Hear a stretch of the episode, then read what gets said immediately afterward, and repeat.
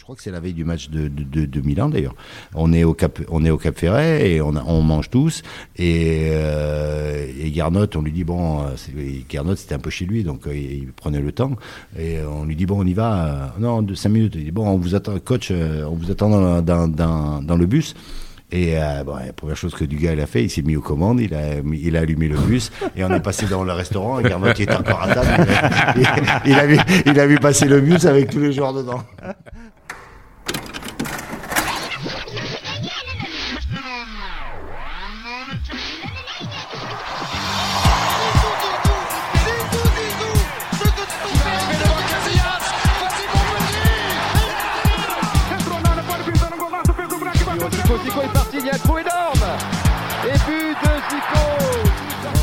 Il n'y a pas de vent, il fait frais, mais c'est une température idéale pour jouer au football. Eh ben, tous les dimanches, il y a 22 corneaux qui font ce qu'ils appellent du football. Oui, mon gars, du football, là, ce qui s'y passe sur ton herbe. Bonjour à tous et bienvenue sur le 11e épisode de Soyez sympa, rejouer. Nous sommes aujourd'hui en direct et en public depuis le salon Home Game Sports Room de Bordeaux.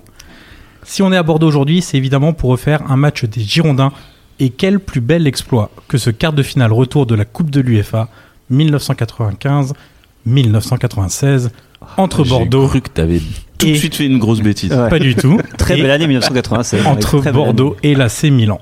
Avant de vous détailler le programme de cet épisode, petit tour de table avec autour de moi quatre chroniqueurs pour refaire le match. Ah bon? Il est le boss du studio Bababam, le Zidane du podcast. Il est le seul en âge d'avoir vu jouer Jean Fernandez. Oui, oui, jouer et pas entraîner. Notamment à Bordeaux. Bonjour Pierre Orlac. Bonjour Johan. Il a l'endurance de Bichente Lizarazu, le vice de Garnotror ah. et l'élégance de Richard Vidjugue. Il était donc inconcevable de venir à Bordeaux sans lui. Bonjour Yannick Mercieris. Bonjour, je pensais pas euh, que tu allais me décrire euh, comme ça, mais j'aime beaucoup. J'aime beaucoup, ça me plaît bien. Et surtout le vice. Bah, je, ne suis que, vice, évidemment. Endurance et, et prestance, ce n'est pas pour moi. Journaliste et podcasteur, il est le régional de l'étape, celui qui s'est repassé 15 fois ce match en cassette, en DVD et maintenant en streaming. Le tweetos girondin le plus connu avec Baptiste Le Caplin. Bonjour Florent Tonuti. Salut. Salut Johan. Elles sont bien tes intros, t'as bossé. Ouais, hein elles, montent en, elles montent en gamme, hein. c'est pas mal. Je me demandais ce que tu faisais dans le train. Il était titulaire lors de ce match retour. Il a inscrit le premier but, celui de l'espoir. Il a aussi fait la connaissance du coude de Barésie dans cette rencontre. Il est désormais entraîneur avec des expériences à Châteauroux, Sion et Nancy. Merci de faire un triomphe pour Didier Tolo. Ouais oh Bonsoir à tous. Et eh, nous, on n'a pas eu d'applaudissements. Merci, hein, merci pour les. T'as qu'à marquer contre l'AC Milan et. Bah, écoute, on va en parler de ce but. Hein, parce Yannick, que bon... Yannick, Yannick, laisse-moi juste présenter Johan avant. Ah, magnifique. Si vous préférez le football danois au football espagnol, si vous préférez la Roma à la Juve, si vous préférez Auxerre au PSG, si vous préférez le football norvégien au football anglais, si vous préférez le béret à la casquette, alors vous aimerez Johan Crochet. Oh, merci, fantastique. c'est beau. Je vois que tu as aussi bossé dans le train, du coup. c'est bien. Alors, messieurs, avant de nous plonger dans ce match Bordeaux-Milan, une mise en contexte est nécessaire et on va donc débuter par le match aller, évidemment, vu que c'est un aller-retour. Ce match aller avait lieu à San Siro. Et la première question, évidemment, est pour Didier Tolo, qui est le seul d'entre nous à avoir foulé cette belle pelouse. Quel souvenir, Didier, tu gardes de ce match aller qui, on le rappelle, s'était vraiment mal passé pour les Girondins, avec une défaite du coup 2-0 Un souvenir un peu euh, de merde. Allez, voilà. Non, mais dis-le, de merde, de merde, de merde. Un souvenir de merde parce qu'on avait, bon, on n'avait pas été bon, on avait été dépassé euh, dans tous les domaines. Et en plus, euh, Garnot avait euh, m'avait demandé parce qu'on a un problème à, à droite de, de, jouer arrière droit. J'avais refusé. C'est Anthony Bancarel qui avait joué arrière droit. Et au bout de, je crois, 10 minutes, euh, bah Milan a changé un petit peu. Ils ont mis Savicevic sur le côté Anthony et euh, bah, c'était un calvaire pour lui. Il a Moi, pris le bouillon. Non, non, mais sincèrement, j'étais vraiment content de pas avoir dit oui. J'étais sur le banc, je regardais. Attends, mais comment ça se passe? Comment tu peux dire non à ton coach? Genre non, je veux pas jouer ce poste-là. Salut. Quoi. Bah, non, c'est pas. À un moment donné, tu, tu, tu regardes les risques. Je veux dire, moi, j'étais attaquant, je me voyais pas jouer arrière droit. Je savais très bien contre euh, une des meilleures équipes du monde, c'était euh, me ridiculiser. Donc, euh, je veux dire, aujourd'hui, euh, je suis très content d'avoir- resté sur le banc. Ce qui m'a permis, notamment, certainement, de jouer aussi le match retour. Alors Flo, toi, tu as revu le match aller. Oui, du coup, tu justement. l'as Toi, tu revisionné. fait mal, toi. Ouais. Ah, et mais du coup, tu as beaucoup de choses à dire. Mais non, mais justement, Bancaire à l'arrière droit, c'est une de mes grandes questions. Donc euh, maintenant, on a la On a la réponse. réponse. Non, ouais, c'était euh, Bordeaux jouait à 3 derrière ce match-là. Il y avait Toys, Frisansen et Dogon, Lizarazu Bancaral qui, qui était sur les côtés. Euh, Laurent Crossi, milieu de terrain avec, euh, avec Philippe Lucas au milieu. Et devant, c'était Dugarry avec Zidane Gueux qui, qui soutenait sur les côtés. Et c'est vrai que c'était très compliqué parce que en face, Milan, en effet, euh, c'était un marquage très individuel côté Bordeaux.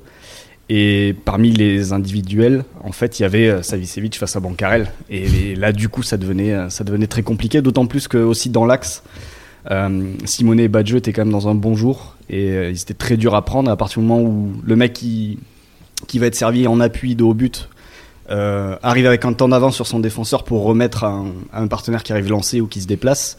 Bah, ça devient très compliqué ensuite de, de compenser tout ça. Et euh, c'est un petit peu ce qui s'est passé à l'aller, le but des Ragnos, où il part à gauche, il traverse toute la défense euh, sans la balle, et puis il va finir, euh, il va finir de l'autre côté euh, assez facilement.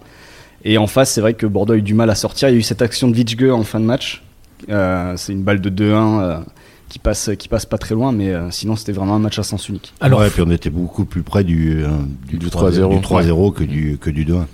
alors Flo, le- cette idée de 4-5-1, elle est venue aussi. euh, 5-4-1 même. Ouais, quasiment. 5-4-1 de. Garnot Rohr.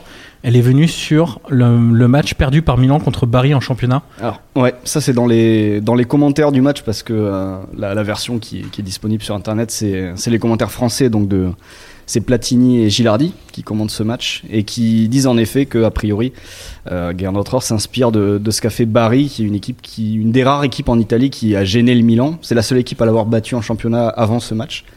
Et ils ont gagné le, le match aller 1-0. Ils ont même fait 3-2 à San Siro avec le, le- le même système. Et donc, a priori, ils se seraient inspirés de cette équipe-là euh, pour, pour mettre en place son, son système de jeu selon, selon les commentateurs. Sauf à que. Didier Tolo n'était pas euh, arrière droit. Non, mais, mais, ouais, sincèrement, par rapport à Barry, aujourd'hui, quand on regarde euh, de, de- de- avec beaucoup de recul, nous, on n'avait pas l'équipe pour défendre. On avait l'équipe qui, qui, était, qui était capable de faire mal à beaucoup d'adversaires, mais En mais on- prenant le jeu à son en compte. prenant- voilà, mais on n'était pas très très bon euh, quand il fallait attendre et attendre. Et euh, la preuve, c'est qu'en championnat, on- Ouais, cette année-là, on est, on est 16e ou. Ouais, c'est ça, 16e, ouais, 16e.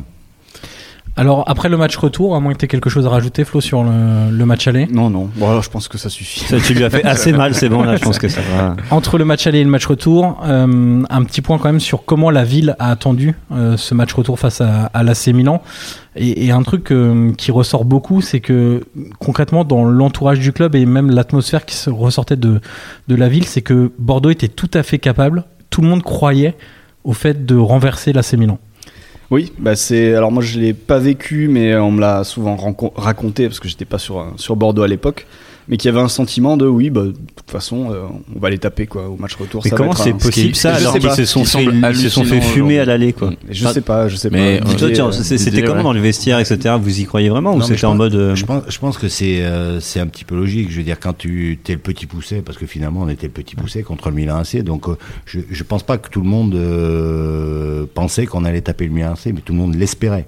Ça veut dire que tout le monde croyait peut-être qu'on avait une chance. On avait on avait des joueurs, on avait Zizou qui était capable de faire un exploit, on avait du gars qui qui marchait pas mal, donc. euh, voilà, mais mais nous on l'a pré- nous on l'a préparé sans aucune pression.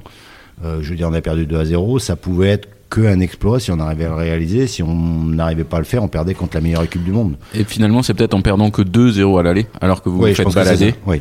Que du coup, tu te dis, bon, bah, euh, finalement, on n'a pas pris une rouste à San Siro, euh, on n'en a pris que deux, quoi. La preuve, c'est que tu le prépares ce match-là. euh, si on te dit aujourd'hui comment, comment on a préparé ce match-là, euh, le retour, c'est qu'on était euh, au Cap Ferret. Euh, on a fait la veille du match, on a fait euh, Un barbecue ou pas Non, non, On dirait un film de Guillaume Canet, tu sais. Chez les on a, on a fait un- une sorte de, de, de, de, de ballon euh, en tournée autour des mecs sur la plage. Quoi. On a rigolé, on s'est, on s'est complètement, euh, on est complètement évacué la pression finalement par rapport à par rapport à l'événement. Donc euh, ça a été pour moi très très bien préparé sur ce plan-là au moins. Alors, de- on a retrouvé une interview de Philippe Lucas dans un entretien accordé à SoFoot. Euh, lui précise justement que avant le match, il a senti un élan dans la ville, un élan, euh, voilà, une espèce de force, euh, un espoir en tout cas de renverser l'AC Milan. Et dans le stade, puisqu'on va, on va passer on va glisser doucement sur le match retour. Dans le stade, le soir du match, c'était incroyable. Je n'avais jamais connu ça à Bordeaux et je ne l'ai jamais revu depuis. On a été emporté par cette euphorie, surtout sans avoir d'obligation de résultat. Donc c'est exactement ce que tu dis Didier, c'est être très relâché sans se mettre la pression, simplement en fait profiter et tout tenter en tout cas pour, euh, pour renverser Milan. L'arrivée au stade, l'arrivée au stade en bus, elle est phénoménale. Là, tu t'aperçois que, que la ville était derrière. Et, derrière, là, j'avais jamais vu ça à Bordeaux. Il y avait, il y avait du monde de partout. Les, les gens tapaient sur, euh, sur le bus. Vous allez le faire. Et là, tu te dis, là, euh, voilà. Moi, quand je, je parle de l'ambiance, j'ai la chair de poule parce que parce que c'est un truc que j'ai rarement vu dans ma carrière et c'est des moments magiques pour nous. Mais euh, là où finalement euh, il y a le petit truc qui fait que pour nous la motivation est encore plus importante, c'est à l'échauffement. Ouais, justement, on en parlait juste avant de, de démarrer et t'allais raconter ça. Je fais non, non, garde-nous ça pour le podcast. J'ai envie de découvrir. Donc je suis super curieux. Genre, comment on gagne un match à l'échauffement, surtout quand c'est en face le Milan AC qui est la meilleure équipe du monde. Comment tu fais pour gagner un match à l'échauffement? Ouais, Comme si- ça, je donne des conseils au PSG pour les huitièmes de Ligue des Non, Champions, si tu- si s'il te plaît. Si tu veux Ouais, Parce l'échauffement, qu'ils t'écoutent beaucoup. Oui, mais écoute, mais ils écoutent le podcast, bien sûr. les- l'échauffement, l'échauffement de Milan était très simple. Ils ont fait des 52. Voilà. Ils ont fait des 52 et jonglaient. Donc euh, voilà, ils n'ont pas fait une course, ils n'ont pas fait voilà pour eux le match il était plié, ils étaient qualifiés et puis voilà. Ouais. Donc euh, je me souviens de, de Lisa, Lisa qui nous a réunis pour les regarder tous en face en nous disant ils nous prennent pour des baltringues. Mais il, l'a- il- voilà, ils nous prennent pour des baltringues. On va leur rentrer dedans, on va ils, ils vont plus ressortir. C'était prévu dans le, le discours du coach, enfin la tactique. C'était quoi? C'était dès le début, fallait leur rentrer dedans, ou c'est à l'échauffement que vous avez un petit peu changé en disant, bah peut-être on va rentrer dedans plus vite Non, que prévu? non, non, la, la- la tactique c'était que si on voulait avoir une chance, il fallait le faire douter rapidement. Donc il fallait absolument qu'on mette une pression euh, d'enfer au début pour euh, marquer dans le premier quart d'heure. Si on arrivait à, ma- à marquer dans le premier quart d'heure, on pouvait, euh, on pouvait les faire douter. On peut le dire, hein, que t'as marqué à la 15e. Vraiment pile poil à la seconde je crois. Alors, Nickel. on évoque rapidement quand même les compositions d'équipe. On va commencer évidemment par Bordeaux euh, de ce match retour. Huard dans les buts, Toys, Frisansen, Dogon, Lizarazu en défense, Zidane, Lucas, Dutuel, Vichge, plus ou moins milieu de terrain, Dugarry et Didier Tolo devant. Et du côté de Et là, Milan, du lourd. Désolé les gars à Bordeaux, mais en face. euh, alors j'envoie du lourd, ah, sauf dans les buts, puisque c'est le fameux Yelpo Ah, c'est qui a qui, ce joué trois matchs. Euh, c'est Flo, c'est qui Parce que toi, tu connais tout le monde. C'est qui C'est remplaçant, c'est Rossi le titulaire. Ouais, euh, c'est le grand. Rossi, Sebastiano Rossi. Et en fait, euh, Yelpo, euh, en fait, cette année-là, Capello décide de faire jouer les matchs de coupe à Ah, son gardien remplaçant. déjà à l'époque. C'est pour ça que c'est pas vraiment récent cette histoire d'alternance entre gardien titulaire en championnat et un autre pour les coupes, puisque Capello l'avait fait avec très peu de réussite, on va le dire quand même en, en Coupe d'Europe. Défense Panucci, Costa Curta, Baresi, Maldini. Ça, ça, c'est une Très- sacrée ligne. Très Et tu, lourd. quand tu, attends, euh, vas-y, finis après, j'ai une question. Ensuite, on a un milieu de terrain avec Eranio, la doublette de Saï Vira, la doublette française de Nadoni, et puis devant Wea et Baggio. ok, donc moi je m'appelle Dietolo, je suis entouré de Baresi, Costa Curta, de Saï Vieira. Tu te places comment toi là-dedans Au-dessus, parce qu'on a gagné. Non mais avant le match, je me dis, putain, je vais me faire manger. Ils sont plus rapides que moi, ils sont plus grands que moi. Comment tu. Pff, non, je pas Tu quand- penses un peu avant bah Après, De Saï n'est pas encore le De Saï, ni Ouais, c'est c'est hein. pas encore les. De y est, milieu Non, déjà. mais- C'est ça, ouais. Ouais, on n'y pense pas trop. Donc nous, on est dans notre match en, en- en disant qu'on veut faire l'exploit. Donc voilà. Donc euh, je pense qu'on est on est surmotivé et, et finalement on s'aperçoit pas. Après il y a plein de trucs, mais on s'aperçoit pas ce qu'on est en train de faire. Flo, peut-être un rapide focus sur Lizarazu et son rôle dans, dans le match dès, dès à présent. Je vais commencer par une citation de Yelpo, ce fameux Yelpo, ce gardien, euh, qui explique Lizarazu nous a fait un mal incroyable. Il a dû faire 30 allers-retours sur son côté. Je savais que c'était le joueur qui allait nous poser le plus de problèmes. Oui, bah, oh, ça résume à peu près son match. hein. Il, a, il, a, il a vraiment monté, euh, monté très souvent. Et euh, bah, le, le meilleur exemple, ça reste le premier but euh, où c'est lui qui déboule sur le. Ouais, tu peux raconter de- l'action parce qu'elle est, ouf cette action. Bah, en fait, en ça, ça plus- part de, de l'autre côté. En, En plus, c'est une action qui est, qui est très longue et qui montre aussi beaucoup de, de facettes qu'on retrouve aujourd'hui dans, dans la plupart des équipes et qui sont devenues des choses indispensables pour les équipes de très haut niveau. C'est-à-dire, c'est une équipe qui est très haute, qui presse à la perte de balle. Il y a, il y a une séquence de, de pressing où je crois que c'est c'est qui doit récupérer la balle parce que les Milanais sont obligés d'allonger. Et puis ensuite, bah, ça, ça combine entre Dutuel, Vitschke, Vitschke renverse. Et là, Lizarazu passe devant Panucci. Et Une puis transversale, pour, euh, voilà, une transversale incroyable de. Vizgueux, Ouais, et- Une transversale. Et il, et il se tape en plus que t'as Lizarazu qui est en duel avec bah, Panucci Ouais. et ça, enfin, ça tabasse quoi, entre les deux pour passer. Et En gros, gagne il arrache le engagement. ballon. Il arrache Ouais, le il ballon, il gagne en engagement et On après sent- il fait un super centre. On sent euh, qu'il a pas apprécié l'échauffement. ouais. pour le coup. Ah oui, clairement. on sent qu'il il gagne vraiment son duel sur la prise de balle. Et sur c'est- la et prise c'est- de balle, il va. Et je crois que c'est ce que tu racontais à la fin du match, c'est que c'est un truc que vous aviez préparé, ou en tout cas tu disais que tu savais qu'il allait mettre à peu près comme ça, et que toi t'avais à te positionner à peu près par là. Sur les matchs d'avant, on avait eu deux trois occasions euh, euh, où, je faisais appel au deuxième poteau pour emmener le, défenseur et appel premier poteau et je ratais chaque fois le ballon de très peu et j'ai dit bon voilà si ça se représente, Lisa tu la mets fort au deuxième, je fais la, je fais l'inverse, je vais au premier, je vais au deuxième. Bon c'est ce qui se passe. Après j'ai un peu de réussite mais elle est au fond. Ouais. Alors côté Bordeaux, on va mettre un autre joueur en avant, c'est Richard Vitzge et on va commencer peut-être par l'anecdote de Pierre sur Richard Vitzge Ah, t'es que tu nous as raconté dans le train. Non, moi, mon, mon- j'ai un souvenir. euh, ma Madeleine de Proust, c'est les images Panini. Et Richard Vitzge, tous tous les ans, tu l'avais en triple, en quadruple, en, quin- en quintuple. Il était toujours Dans tous les paquets. dans tous les paquets. Est-ce Voilà. que t'avais Didier Tolo dans ton. Mais il savait aussi faire de belles transversales. Il y avait pas que, c'était pas qu'une image Panini. Flo, tu gardes quel souvenir de, de et mais, euh, plus que des souvenirs sur ce que tu as vu entre le match aller, le match retour et peut-être d'autres matchs de. C'est un milieu offens- offensif très élégant, pas toujours impliqué dans le travail défensif, là, pour le coup. un peu euh, artiste, voilà, il est mais euh, et excellent techniquement. Ouais, après, il, il reste qu'une saison, il me semble, à Bordeaux, une saison ou deux, je sais Ouais, plus. il fait carrière. Il partie du club des 100 à l'Ajax, je crois. Donc Ouais. il doit faire une grosse carrière à, Oui, oui. à Amsterdam. Je pense qu'il il, il, a dû y commencer ou Je pas loin et il revient après. Je crois que c'est sa première ça. saison à Bordeaux, hein, euh, 95-96, il me semble. Oui. Euh, mais, euh, mais du coup, ouais, ce que dans ce match-là, en fait, déjà, il s'est mis. euh, c'est vrai que sur le plan des efforts et de l'intensité, on le voit tacler, etc., ce qui n'était pas forcément dans ses habitudes. Et après, c'est surtout la maîtrise technique. c'est surtout sur la première mi-temps, en fait, moi qui m'a marqué. C'est entre Zidane, Vichgue et Dutuel. Euh, ils ont vraiment baladé les, les Milanais euh, aux quatre coins du, du milieu de terrain. De Saïvira ont vraiment rien réussi à, à stopper. Et ensuite, les ballons partaient soit sur Lisa, soit sur Dugarry aussi qui arrivait Et les le trois que tu cites sont ultra complémentaires finalement. Ouais, ouais, il- verticalité avec Zidane, le, le- renversement de jeu avec euh, et, Ouais. le, et le jeu long avec Vichge. Enfin, c'est c'est c'est. Il ressemble à quel joueur aujourd'hui, Vichgue Tu vois Moi, je l'ai pas vu assez jouer. Tu vois, genre tu, tu devais comparer. C'est mais- compliqué parce qu'aujourd'hui. Ça existe encore ce type de joueur, tu vois ou... Oui, oui, c'est, c'est un- aujourd'hui, je pense que ce serait un milieu excentré. euh. Après, bon, il y a, il y a aussi le biais, le biais physique euh, qui, qui va jouer dans ma comparaison, mais là, je, je pense à Forsberg de, de Leipzig, peut-être, mais je ne suis même pas sûr que Forsberg soit gaucher, donc ça colle, Non. ça colle moins. Mhm.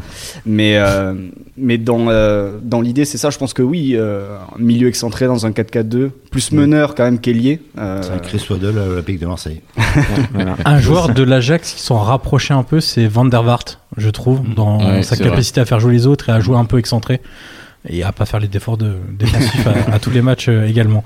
Du côté du Milan, il y a deux points à noter quand même dans la composition, c'est les absences de Savicevic et de Boban. Et là, pour le coup, c'est vrai que c'est pour euh, le Milan, c'est problématique parce qu'au final, le, milieu aligné est très sympa, très dense physiquement. Maintenant, dans la tenue du ballon, c'était compliqué et on le verra quand t'es agressé et que t'es pas capable de sortir de la pression, de faire jouer tes coéquipiers et de, de, de multiplier les phases de possession. Tu perds tout de suite le ballon et du coup, tu reprends des vagues en permanence. C'est surtout Savicevic là, par rapport Ouais, à ce que ouais. tu décris Ouais. plus que Boban. C'est le lien entre euh, ta ligne de milieu qui est très costaud et ta défense qui est très costaud et tes, deux joueurs de devant. Et puis par rapport, euh, par rapport au match aller aussi, il y a le. Y a, enfin, sous la pression au match retour, ils ont vraiment très vite joué long, en fait. Vers, vers Wea, ils cherchaient la profondeur dans le dos de, dans le dos de la défense. Et ça devenait presque. euh, Enfin, ça devenait trop systématique, ce qui fait que ça facilitait quand même les choses pour la défense bordelaise, qui a eu moins de soucis à gérer Wea au retour, ce qui est assez bizarre à dire, mais que Badjo et Simone à l'aller qui participaient plus au jeu et qui jouaient plus de haut but. Et euh, ça s'est mieux passé. Après, en deuxième mi-temps, le début de deuxième mi-temps est un peu plus compliqué, c'est un peu plus calme. Ils arrivent un peu à calmer le, le rythme du match et à, et à contrôler le ballon.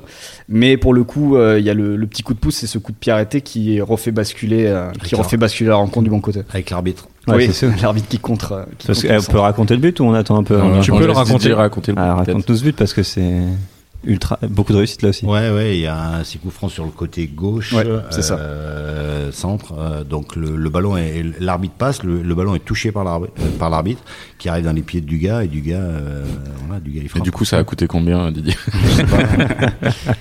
Mais, mais euh, pour, pour dire le- l'attitude des Milanais, après, je pense que je pense qu'ils s'attendaient pas à ça.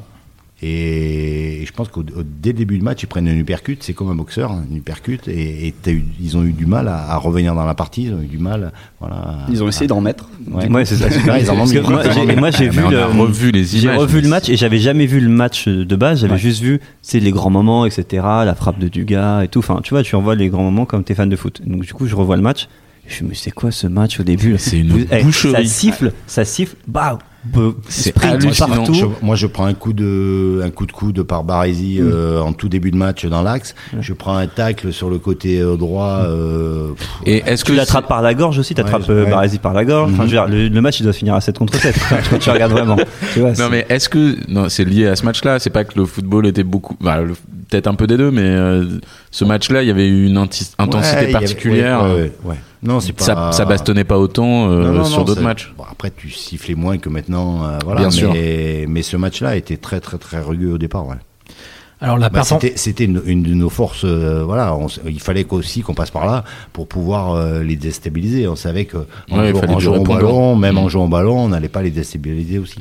Alors la performance, elle est restée dans les mémoires parce qu'en face aussi, c'était le grand AC Milan. Euh, ceux qui voient aujourd'hui l'AC Milan de de Biglia, de Castillero et de et de. Calabria et de Souzo, c'est un peu difficile à imaginer que ce club a été grand, très très grand. Je vais rappeler quelques lignes de statistiques sur les 9 saisons entre 1987 et 1996, donc date du match contre Bordeaux. Le palmarès de Milan, c'est 3 Ligues des Champions plus 2 finales, 5 titres de champion d'Italie, 4 Supercoupes d'Italie, 3 Supercoupes d'Europe et 2 coupes intercontinentales. Il n'y a pas d'équivalent aujourd'hui à peu près. En gros, de ce Une telle domination, tu peux pas. prendre un peu Bah, le un peu Real. le Barça, le le Barça, Barça quand ils ont Guardiola. gagné le Guardiola. Le. Real, le, Real côté Ligue des Champions, mais derrière ils gagnent pas forcément gagnent beaucoup pas de Liga. forcément. Non, c'est Ils sont invaincus, je sais pas combien de temps. Mais c'est l'équipe des années 90, enfin de la première partie des années 90, clairement. Ils font 58 matchs consécutifs sans défaite également. Lors de, ça commence lors de la saison 91-92. Et il y a deux airs bien distincts. Il y a l'ère Arrigo Sacchi entre 87 et 91 et ensuite l'ère Capello 91-96. Alors d'abord on avait Est-ce que, est-ce que le, pardon, Johan, mais euh, ça me, ta- description me donne, me fait poser une question. Est-ce que la défaite face à Bordeaux a un impact euh, sur la fin de carrière de Capello à Milan ou non? Bah, il part, euh, il part l'été suivant. Ok. Donc, euh, Donc Dugarry a fait euh, Oui, mais après- virer Capello, c'est ce que t'es en train de dire quelque part, quelque part. Mais en fait, après, ça a été très très compliqué pour Milan parce qu'ils font rappel, ils rappellent Saki, ensuite ils rappellent Capello. Mm. Donc c'est euh, c'est un- une période un peu instable.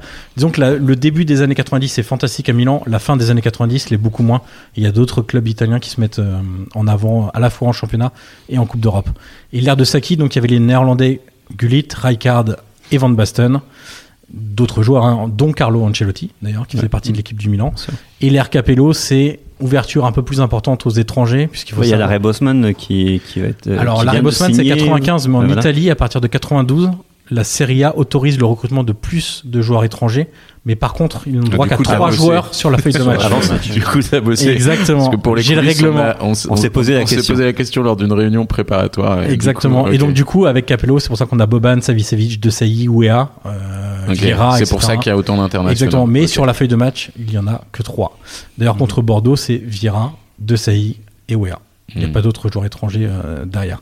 Didier, est-ce que toi, en tant que joueur de foot et passionné de foot à l'époque, est-ce que le Milan, ça représente le Graal, en gros, de, de ce qui se fait de mieux? Euh, Est-ce que ce match-là, tu te dis, euh, ouais, j'affronte les meilleurs joueurs Oui. du monde et... Oui, oui, mais euh, bon, tout le monde nous le disait, et puis euh, nous on suivait. Part- à partir du moment où tu es joueur, tu regardes les matchs, et, et, euh, et on avait fait de la vidéo, et pff, à un moment donné, tu te dis comment on va faire, quoi. mais, euh, mais oui, ça représente. euh, ça représente ce qui se faisait de mieux au niveau aussi au niveau tactique Ouais. parce que euh, la ligne la défense de zone ça a été les précurseurs Ouais. Et dont Saki, qui a eu beaucoup de difficultés au départ à faire comprendre la défense de zone à, à des, des vieux garçons, on va dire ça comme ça, qui étaient euh, très ancrés dans le football individuel de l'époque, enfin en défense individuelle. Il a eu beaucoup de difficultés, failli se faire virer de Milan avant de finalement réussir à s'imposer et avec le succès que l'on sait. Flo, on passe au match. Du coup, un petit menu euh, tactique. De quoi tu vas nous parler sur ce match? On a parlé déjà de l'intensité. Ouais. Je sais pas si tu veux en reglisser un mot. Au final, j'ai abordé quand même pas mal de, pas mal de points déjà euh, en, parlant de, en effet de l'intensité du pressing que vous mettez surtout en première mi-temps, euh, où c'est euh, bah, très très intense. Milan qui est obligé d'allonger, de, de chercher euh, immédiatement Wea, qui a des situations où il arrive un petit peu à s'échapper, mais, euh, mais qui n'arrive pas non plus à, à conclure. Et après, moi, c'était vraiment cette partie-là de, euh, de capacité à conserver la balle avec soit sur du jeu long, avec, euh, avec Didier, ou bien avec, euh, avec Christophe Dugarry qui allait souvent sur les côtés pour, pour demander la balle. Et, euh, et puis ce, ce milieu de terrain avec euh, du duel Zidane et Vitschke, où Zidane est dans un rôle euh, vraiment. Alors, il m'a rappelé un petit peu, euh, toute proportion gardée, mais un match de Ligue des Champions que j'ai vu la saison dernière où j'avais trouvé Awar exceptionnel dans la conservation sous pression face à Manchester City. Et là, c'était vraiment euh, dans ce registre-là, parce qu'en fait, Zidane, on se rappelle, numéro 10. Mais sur ce match-là, en fait, il joue très bas pour essayer un petit peu, je pense, d'aspirer aussi les Milanais, de faire sortir les milieux. Faire et la de- toupie. et, et les faire un petit peu tourner en bourrique, exactement. D'ailleurs, De Sailly est vite euh, mécontent, et il devient assez vite méchant dans ses, dans ses interventions. Pas forcément sur Zidane, mais il y en a d'autres qui ont pris, pour le coup, Christophe, si tu nous entends. notamment. Mais, euh, mais ouais, ce, le, le match de Zidane euh, dans ce registre-là m'a m'a marqué parce que euh, c'est vraiment un registre où on retrouve pas mal de- d'excellents milieux aujourd'hui, mais c'est pas forcément un registre dans lequel on l'a vu ensuite à son meilleur niveau avec l'équipe de France ou ailleurs où il jouait plus haut sur le terrain. Là, il n'hésitait pas à décrocher et à, faire euh, et à distribuer le jeu euh, de cette manière-là. Mais il faut, rendre hommage aussi à, à parce que c'est quelque chose qu'on a préparé avec Zizou qui devait redescendre un peu plus bas, avec du, Dugas qui avait un rôle euh, un peu fuyant par rapport à cette défense. Et moi j'avais le rôle de- d'être le premier défenseur, c'est-à-dire de, de harceler euh, cette défense centrale pour euh, éviter qu'il ressorte des ballons euh, très proprement. Donc il y a une il y a une grosse prépa au-delà Oui. de Oui, oui. au-delà de C'est pas que de la bagarre, quoi. Voilà, c'est Et sa bagarre, il y a une grosse prépa Ouais. spécifique et il y a une équipe spécifique mise en place. Oui. Enfin, Ouais, totalement. ouais. Autant il s'est planté sur le match aller, c'est un peu ce qu'on se dit. Autant euh, sur le match retour, et euh, voilà, c'est lui qui gagne. Tout, tout ce qui était prévu, finalement, a fonctionné. euh, Et, et un rôle, euh, enfin quelqu'un qu'on a un petit peu sans doute oublié, en tout cas là on parle de Zidane, de Vitschke, de, de, de Dugarry, mais euh, le, le match que fait Dutuel aussi, qui sort Ouais, très ouais, vite ouais, par contre, qui sort très vite, mais en termes d'effort Il a des de- crampes, je crois. et de ce qu'il fait pendant, il doit sortir 55, 60e minute, je crois à peu près. Et il fait un match impressionnant parce que donc il participe à la, à la conservation du ballon avec Zidane et Vitschke. Mais en termes d'effort, il devait parfois compenser, redescendre latéral par, pour couvrir euh, les montées, soit de Maldini, soit de quelqu'un, parce que Toys était amené parfois à, dé- à défendre intérieur pour accompagner euh, Dogon et Christensen. Et du coup, en termes d'effort, il est vraiment sur le côté droit, c'est lui qui, qui tient quasiment tout le côté. Et il fait un match assez impressionnant, alors que c'est un joueur qui euh, qui pas forcément pas forcément resté dans les mémoires. Mais mais son match là pendant 55 minutes, 60 minutes à peu près est, est très très fort. Et un changement aussi, un moment important en première mi-temps, Flo, le changement Eranio-Albertini, avec Capello qui demande à Vieira d'évoluer du coup milieu droit. Oui. Et ça, euh, alors ce qui est marrant, c'est que quand on a revu le match, il y a donc les commentaires de Platini. Et Platini lâche un ça, c'est étonnant quand même. Et en fait, il va beaucoup souffrir du coup face à l'explosivité de Lizarazu. Il parviendra jamais vraiment à le cadrer et, et il subira sans changement arrêt ses courses. ouais. Un changement aussitôt, psychologiquement, c'est aussi euh, montrer que t'as pas, Oui. t'as pas la main sur le match et Non, que t'es en il fait le galère. changement, il fait le changement parce qu'il a, Et Ragno il a, est- il a les cassé ou je sais pas. Pourquoi. est blessé, non, blessé. c'est Costa Curta pour le nez. D'accord. Mais a était déjà blessé, un ouais. peu incertain avant le match. D'accord. En donc fait, au c'est bout de pas 20 minutes, juste- il se sent vraiment pas bien et C'est pas juste tactique pour non, toi. c'est ça. non, il y a une- Il est un peu forcé. Ah, et Ragno a expliqué après qu'il avait, euh, en fait, il aurait pas dû jouer ce match tout simplement. Il a essayé, mais euh, au bout de 25 minutes, il s'est rendu compte que c'était pas possible. Notamment quand t'as Lizarazu qui te déborde et qui fait des allers-retours sans arrêt. Quand te t'es pas au point physiquement, t'es t'es pas bien. Euh, on va évoquer aussi rapidement euh, la suite de l'épopée, puisque là, on a parlé quand même de, Ouais. de ce match Ouais, retour. parce qu'on- ce qu'on ce qu'on oublie Ouais. de dire, c'est que en fait euh, derrière, c'est vous êtes vous êtes pas sorti en demi quoi. C'est que vous gagnez aussi la demi et Ouais. bon après vous perdez la finale, mais euh, mais c'est ce match-là qui est resté dans les mémoires. Finale, aller-retour. Encore. Ouais. Ouais, encore. Ah ouais, et ça se termine quand les finales aller-retour d'ailleurs Ah, Je raconte ça parce d'après. voilà parce qu'on a cherché dans le train, on savait plus comment faire. Ouais, les- la de dernière finale de UEFA aller-retour, c'est euh, 97. Un match entre Je me rappelle plus. Inter, l'Inter et Schalke. Et Schalke. Exactement. Chez Schalke nous le firent. Schalke c'est nous bon. le firent, Voilà. exactement. La demi-finale contre le Slavia Prague, victoire 1-0 à l'aller, victoire 1-0 au retour. Euh, quand même, dans cette équipe de Prague, je vais Allez. vous donner trois noms. C'est un Qui quiz un Non, non, pas du Non, tout. putain. On se calme. chaud, Je voulais gagner des Ça t-shirts. va venir après. qui, qui ont marqué ensuite quand même euh, quelques clubs. On a Bechbel au milieu de terrain, Ouais. Poborski Oh. et Smither. Donc c'était quand même aussi Ah, une très belle Ouais, équipe. belle Un vainqueur de Ligue des Champions. Très technique, fait partie de ces équipes de l'Europe de l'Est à l'époque. Et encore aujourd'hui, tu as quand même des bastions de, comme la Croatie, euh, comme la République tchèque, avec des joueurs quand même très très techniques, bien, bien doués, ballon au pied. Et cette équipe-là en faisait partie. Quel, quel souvenir tu regardes de, de, de cette finale déjà? De cette demi-finale, pardon. Déjà, est-ce que c'est facile de se reconcentrer après un tel exploit et de passer de- d'un exploit face aux meilleurs clubs européens à bon bah les gars il va falloir se motiver de la même façon face au Slavia Prague. Bah, la pression, elle était inversée. Ouais, dire, Si Vous tu- étiez favori là. Voilà, c'est-à-dire que tu sors Milan, donc euh, tu en demi, tu n'as pas le droit de pas aller en finale. Donc, euh, mais on avait, euh, on, ouais, on en avait chié un peu quand même. hein. Euh, à l'aller, c'était c'était compliqué et même au retour, euh, avant qu'on marque le, le but en tout début de deuxième mi-temps, on Et a- qui marque ce but, messieurs? C'est Didier Bien sûr, Allez. évidemment. Il a pas croqué que sur un match. hein. Il a vraiment. Non, il, il était, il était moins pourri que, Milan. Mais euh, et on marque en tout début de deuxième mi-temps et, et, et Guéguet fait des arrêts euh, importants. À, Alors qu'il faisait une saison un peu compliquée, il le Ouais. disait lui-même. Il avait cet esprit revanchard aussi. Mais euh. même contre même contre Milan, il Ouais, fait un il super fait- arrêt il fait un arrêt euh, sur Wea à un moment donné euh, qui est euh, qui ah, je crois que c'est à 2-0 d'ailleurs. Ouais. Et euh, voilà donc euh, Et vous aviez la pression du coup, euh, parce que là où on est, on a la chance d'avoir l'équipe de l'époque. Et dans, j'ai lu les déclarations tout à l'heure, Afflelou c'est le président à l'époque? Oui. Ou c'est ouais, ou c'est pas que le sponsor principal? Et il dit bon les gars, l'année prochaine on est européen. Pourquoi? Parce que celle-ci on va la gagner, la coupe c'est sûr. C'était un truc qu'il vous avait dit. Il a dit qu'il voulait gagner la coupe de l'UEFA. Est-ce que c'est un souvenir que t'as ou alors tu penses qu'il s'est enflammé après le match? Euh, je pense que euh, je pense qu'il était pas sûr parce qu'il avait mis, et moi moi ce que je me souviens c'est qu'il avait mis il avait une, pri- il avait mis une prime mais je pense qu'il il pensait pas la sortir contre Milan. Et du coup, ce parcours, c'est quand même un parcours de dingue et sur une année pour le football français en Coupe d'Europe de hallucinant. Non mais ce qu'il faut ce qui ce qui, ce qui est Ce le, qui est long ce qui est le plus le fou c'est parce que Ouais. nous on, on sort en de l'Intertoto. Ouais. Vous êtes à euh, 16 matchs ah, au moment où tu fais Milan et Milan est à de- 8 matchs.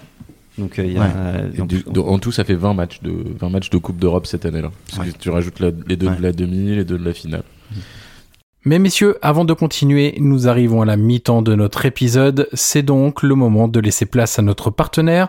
On se retrouve juste après. Alors Yannick, tu Oui. parlais de quiz. Oh On va donc passer au premier Ah, quiz de cet épisode. Enfin. Moi qui voulais perdre. Ça, c'est mon truc, normalement, de perdre les quiz. Alors, dans cette équipe de Bordeaux, il y a un joueur danois, Jakob Frisonsen. Il était titulaire en défense. Est-ce que vous pouvez me citer les 15 joueurs danois avec au moins Oh, 40 non. matchs disputés non, en Ligue 1 S'il te plaît. Attention, nous avons un public de Bordelais, j'espère. Il y a 4 joueurs de Bordeaux dans les 15 joueurs Danois. recherchés. Est-ce que le Rager en a fait autant Oui, Bon, mais le Rager, alors, ça en fait un. Ah non, mais là, c'est Non, danois. mais Non, mais Molnar, sérieusement. Molnar, non. il est pas dedans lui. J'entends pas, moi. Ah. Daniel Vass, Daniel Vass, troisième, 133 matchs. Oh là là. Ah, il vient de Il y en a combien à trouver? Il y en a 15. Non, mais on Il va en faire un 15. peu moins parce Non, que j'ai mais- l'impression que je vous ai. Ah non, mais J'ai visé haut. direct là. danois. D'autres joueurs de Bordeaux, des Danois de Bordeaux. Vous pouvez m'en citer? Braithwaite. Ah, Braithwaite, ouais. C'est le Danois qui a joué le plus de matchs en Ligue 1. 150 matchs. Cornelius n'a pas fait assez de matchs. 20 matchs seulement pour Cornelius. Jacobsen, j'ai entendu un Jacobsen quelque part? De Guingamp, dixième avec 57 Ouais, il a matchs. bluffé, hein, il a dit oh, truc en scène à la fin. C'est scène ou ça Gros, gros bluff. Oui, j'ai entendu le gardien euh, Hansen, Jesper Ouais, Hansen, mais je viens de dire Hansen. 41 matchs. Tu triches, tu triches. Hanson, non Donc on a aussi, Hansen, on a aussi Fritz Hansen Encore, qui avait joué autre. 109 matchs. Voilà. Et on va faire le dernier de Bordeaux. Euh, si je vous dis euh, Bordeaux-Caen, il a joué 88-92 pour la période. Un milieu de terrain, il s'appelait Jesper. Olsen Jesper Olsen, c'est bien Flo. Euh, allez, en facile quand même qu'on peut trouver facilement. Si je vous dis un défenseur central qui joue encore aujourd'hui, ouais, qui a joué à Séville, qui a joué à Lille.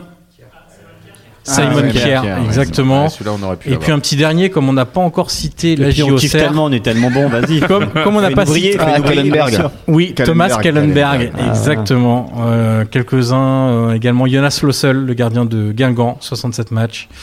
Et puis, et puis. Moi, j'ai une question. Steve Beck. J'ai une Je question. pense qu'il prend un plaisir immense. Ouais, exactement. Est-ce qu'il y a, De vous avoir humilié, c'est un plaisir immense. Est-ce qu'on peut, est-ce qu'il peut y avoir un droit de veto sur les votes, euh, sur les quiz, etc. Parce que là, on a vraiment l'air de Non, mais con.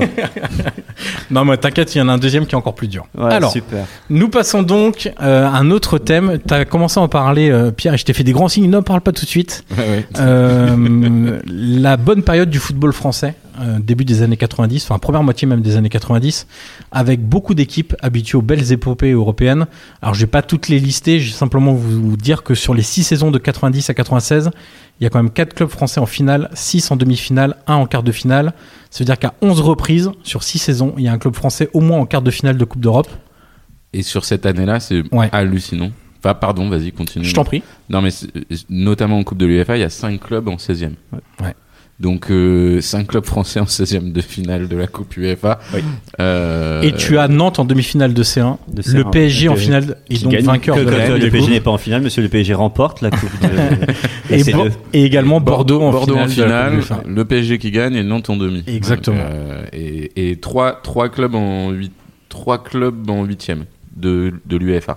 Trois clubs français en huitième de l'UEFA, c'est euh, vraiment, moi, je, je- on se rend plus compte aujourd'hui à quel point le foot français brillait en Coupe d'Europe Mais à cette c'est- époque-là. c'est totalement différent. Tu peux pas comparer le, le foot, Bah, euh, le foot des années 90 au foot actuel parce que- que, aujourd'hui les, les, hum, on va dire les, les talents sont concentrés dans dans bah, dans 8-10 clubs et que tu n'as plus non, la il y a possibilité aussi- de faire euh, Il y a aussi à part un état d'esprit quand tu arrives en Coupe d'Europe aujourd'hui, euh, pour des raisons sûrement de business par rapport au classement que tu dois avoir en championnat. Mais aujourd'hui, les clubs français ne jouent plus la Coupe d'Europe comme comme ils le jouaient, ils la jouaient dans les années 90. J'ai une question. C'est En incomparable. 95-96, il n'y a pas de poule, on est d'accord? C'est Non, que des non, matchs c'est aller-retour. le- Non, non. Bah, rien que déjà la formule te fait qu'aujourd'hui, le fait qu'aujourd'hui la formule favorise, favorise les clubs qui ont le plus de moyens pour faire des euh, pour faire des. Et t'as vu contre quel club les, les clubs français perdent en ce mais je moment dis pas C'est- qu'ils ont pas envie Un problème de qui tu mets sur la feuille de match lors des matchs de la Coupe d'Europe. Toi, maintenant qui es entraîneur, Didier, comment tu juges ça? Est-ce que tu as l'impression que c'est un, un problème de mentalité euh, de, de- du fait de privilégier le classement final en, en Ligue 1 pour amasser des droits télé, être bien placé, éventuellement se qualifier en Coupe d'Europe, toucher les Mais droits ne pas télé la de Coupe jouer. d'Europe, mais ne pas la jouer? Mais- Ou est-ce que tu as le sentiment que c'est plus un problème de niveau. Euh, Je pense- Je pense que c'est lié, au, euh, c'est lié aux deux. Je pense que d'abord, il y a une priorité pour les clubs de, de, de, mettre en numéro un le, le championnat, ce qui pour moi est une aberration parce que quand tu te, tu te bats toute une saison pour être européen, c'est pas pour la galvauder après. Et puis euh, la deuxième chose, je pense que tu aujourd'hui, il y a, il y, a, il y a quand même dans ces poules, un- suivant la poule où tu tombes, je prends l'exemple de Bordeaux, je prends l'exemple de, de Saint-Etienne il n'y a pas si longtemps, euh, je pense que tu as aussi un, un petit peu de supériorité, donc tu vas dans des endroits où finalement tu te dis... euh, Tu fais un Ça va 5-2 et passer, des voilà. à l'entraînement. Moi, moi, euh, l- l'exemple que je vais prendre, c'est quand, euh, quand nous, moi j'étais à Sion il y a en, quatre- en 2015.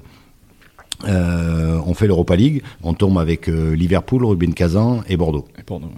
Moi, je, je me souviens des commentaires dès le tirage. Je veux dire, ça veut dire euh, Liverpool, ils ont dit on prend 3 points contre Sion. Euh, Rubin Kazan, ils ont dit on prend 3 points, voire 6 contre un. Et, et, et Bordeaux pareil. Donc, et finalement, on finit deuxième de, de, de là. Donc il y a, il y a quelque chose qui est pris un peu à la légère et. Et je pense que c'est voilà, je pense qu'il y a sur sur certaines destinations. pour le foot français. Ouais. Didier, quand il est arrivé là sur le, le lieu, il nous a, il a amené trois maillots. Il m'a dit c'est les trois les seuls trois maillots que j'ai gardés, c'est les maillots de la campagne européenne. Mhm. Je dirais à un moment, t- c'est, c'est- on a tous construit euh, nos souvenirs de foot et avec la Coupe d'Europe. Je suis d'accord que le, pour moi, ce qui fait en- que le football est particulier, ce qui nous laisse les souvenirs euh, les plus impérissables sont ces épopées européennes. Je me rappelle de moi, euh, gamin, avant d'avoir accès aujourd'hui à, tout ce football, euh, parfois même trop de football, cette orgie de football, ces, compilations d'épopées européennes. Je me rappelle d'avoir vu des cassettes, parce que je suis trop jeune pour avoir connu Saint-Etienne en 76, euh, pour avoir connu, moi qui suis supporter parisien, ne serait-ce que se renseigner sur les épopées européennes de l'OM, ou même ces épopées européennes de- des années 90, c'est ce qui fait que ça reste dans le souvenir parce que il y a ce côté très aussi patriotique de se dire c'est euh, euh, la France contre les autres dans un moment où la France à l'international, je parle de l'équipe de France, ne brille absolument pas, n'a pas fait de hum, notamment 95-96, euh, on va à l'euro, mais ça fait euh, ça fait 10 ans qu'on n'a pas fait une compétition internationale, donc euh, l'épopée européenne à ce moment-là, c'est aussi un peu l'équipe de France entre guillemets pour pour ceux qui ne peuvent pas vivre ça au-delà. Donc c'est pour ça que c'est des souvenirs qui sont très très très importants et Ouais. bien plus forts que qu'une coupe ou C'est des souvenirs qui sont importants parce que parce que c'est voilà les matchs que l'on retient c'est euh, Saint-Étienne 76 euh, c'est une communion avec euh, avec une ville c'est une communion avec un avec un peuple et euh, c'est ce qui ressort et, et tu peux pas l'avoir en championnat ça tu peux pas l'avoir euh, euh, tu es obligé moi moi j'ai mis euh, moi j'ai fait une carrière assez longue mais j'ai mis 90 buts euh, euh, dans ma carrière peut-être ou 100 une centaine on me parle que d'un but. On me parle que d'un but, que le but de Milan. Et, et, et quand je dis que c'est le plus pourri, c'est le plus pourri que j'ai marqué. C'est mais vrai qu'il est me- pas ouf, c'est vrai qu'il est pas ouf. on me- non, mais, en vrai- non, mais on me non. parle que de celui-là. En plus, tu typiquement, disais- on parle pas du but en demi-finale. Non. Mais ce que tu disais avant, c'est que hum, 23 ans après, ce qu'on a fait le, le compte, Ouais. on t'en parle encore et on en parle encore dans les rues, etc. Preuve que euh, ça reste ce détail-là, l'épopée européenne. Le, ça ne s'explique pas, c'est pas rationnel, c'est pas Non. logique. C'est juste que Et c'est ça a euh, plus d'impact qu'un titre de champion. Bah largement, largement, largement parce que, enfin largement, je sais pas, mais ça, euh, je pense qu'aujourd'hui les supporters du Paris Saint-Germain On peut demander donneraient aussi, hein. beaucoup plus Ouais, pour une Flo, épopée européenne. Demandons à un vrai, pour- un supporter girondin. Ouais. Si, si, si, euh, forcément, cette, cette épopée-là, elle est marquante comme euh, à un degré moindre quand même, parce qu'il n'y a, pas- il y a pas du tout la même issue. Et, et en plus, le format de la compétition n'était pas le même, mais la dernière épopée, entre guillemets, de Bordeaux en 2010, quand ils font quart de finale de Ligue des Champions Ouais, mais ils à perdent Lyon. contre un club français. Ils en perdent plus. contre un Donc club ça fait français, en moins. effet. euh, et même le parcours, euh, quand, tu, quand tu prends un peu de recul, le parcours est pas incroyable. Tu sors, tu tapes pas la meilleure équipe du monde euh, quand tu fais, ton, quand tu fais ce parcours-là. Néanmoins, c'était un parcours très très marquant et, et très réussi. Mais euh, après, pour revenir à, à ce qu'on disait tout à l'heure, il y a un changement entre 96 et, et- et les années d'après aussi. C'est la, c'est quand on regarde les feuilles de match et c'est euh, et c'est la règle des trois étrangers. Euh, ça, ça change énormément de choses parce que les- la plupart des meilleurs joueurs français partent ensuite. D'ailleurs, à Bordeaux, euh, Zidane, Dugarry, Lisa s'en vont, euh, s'en vont après, entre autres. Et euh, Mais il y a, il y a, il y a, il y a, il y a le- toute l'équipe s'en va, quoi. À part Ouais. toi, euh, Quasiment, ouais. Et, euh, et ça, ça, par contre, les, les clubs français l'ont payé ensuite parce que la France est devenue le meilleur euh, exportateur de joueurs dans, dans les autres, euh, dans les autres euh, grands, pays, euh, grands pays de foot. Mais aujourd'hui, c'est les Ce qui, clubs français qui en pâtissent un petit Ce peu. qui quand même. paradoxalement a fait gagner la France à l'international par l'équipe de France.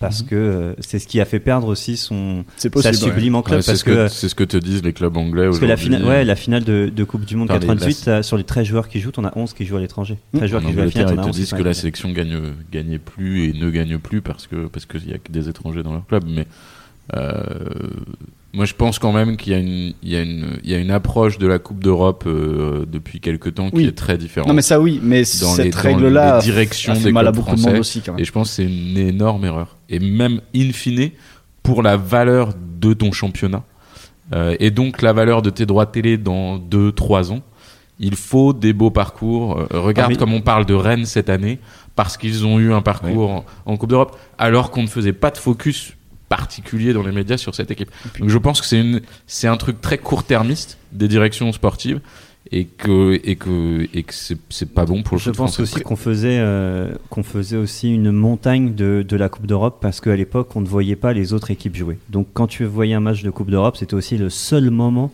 pour voir Milan. À cette époque-là, qui, qui peut voir Milan jouer? Tu peux pas, t'as pas. Ouais, euh, raison. Tu regardes l'équipe du dimanche, C'est- c'est euh, juste, tu vois, t'as pas internet, t'as rien, et donc je pense que t'en faisais une montagne, et donc du coup, peut-être que même les joueurs eux-mêmes, tu dis, bah, euh, tu vois, Milan, bah, toi, tu les vois pas jouer. Mhm. Et donc tu dis, bah là, à ce moment-là, c'est mon seul moment vraiment où je peux les Ouais. côtoyer. Aujourd'hui, c'est tellement simple de tout voir que peut-être que Ouais, ça a aussi, euh, ça a peut-être aussi joué là-dessus. Mais je suis d'accord que dans l'esprit de foot et de compétition, la Coupe d'Europe, euh, enfin, la, la joute européenne, enfin, la joute contre, entre guillemets, contre l'étranger, c'est c'est juste incroyable. Ça permet, Ouais, ça donne ce côté. Je euh, trouve qu'aujourd'hui, euh, tu formates trop. C'est-à-dire qu'aujourd'hui, tu te dis, voilà, alors, t'as as 50 matchs, il faut, il faut faire tourner parce que tu tiendras pas, machin. À un moment donné, tu te posais pas cette question-là. Nous, quand on jouait, t'avais 60 20, matchs. 20 matchs de Coupe d'Europe cette année-là. 60 matchs, tu les faisais.